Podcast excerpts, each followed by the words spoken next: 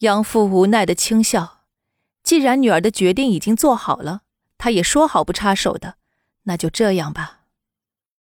杨父嘱咐了几句，转身回到了自己的房间。他只有这么一个宝贝女儿，放任她出去闯一闯，未必不是好事。不知道远在法国的妈咪会怎么想呢？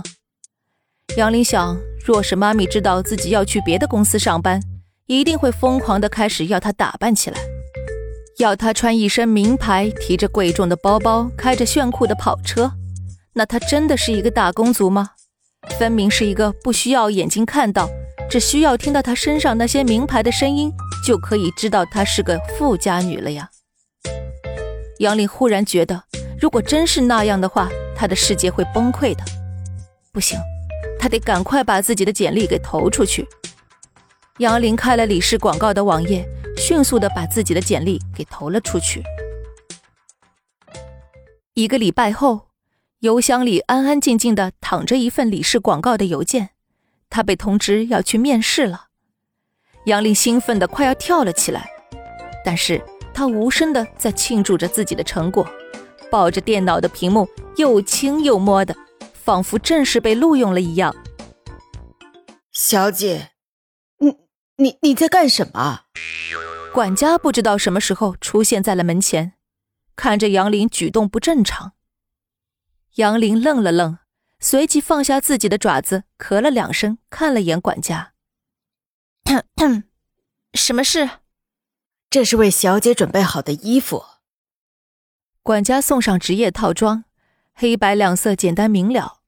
杨林凑上前去瞧了瞧牌子，嗯，很好，这是一个他都叫不出名字来的牌子，反正只要不是大牌就好了。他在自己的衣柜里翻翻找找，居然都是妈咪从国外带回来的各种品牌，这怎么穿去面试啊？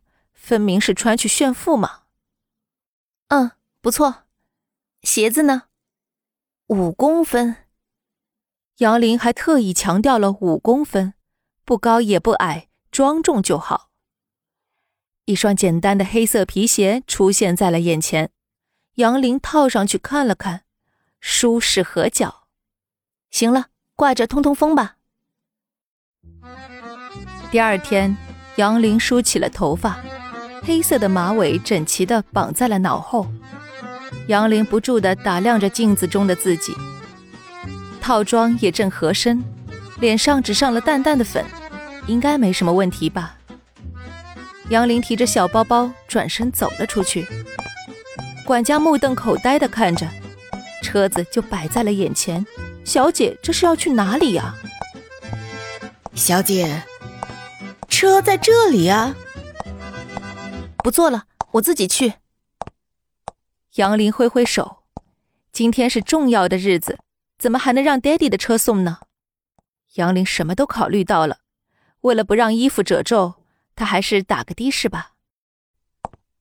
站在李氏广告大楼的面前，杨林深吸了一口气，他居然生平第一次感到了紧张，他都不知道该怎么迈动自己的脚步了。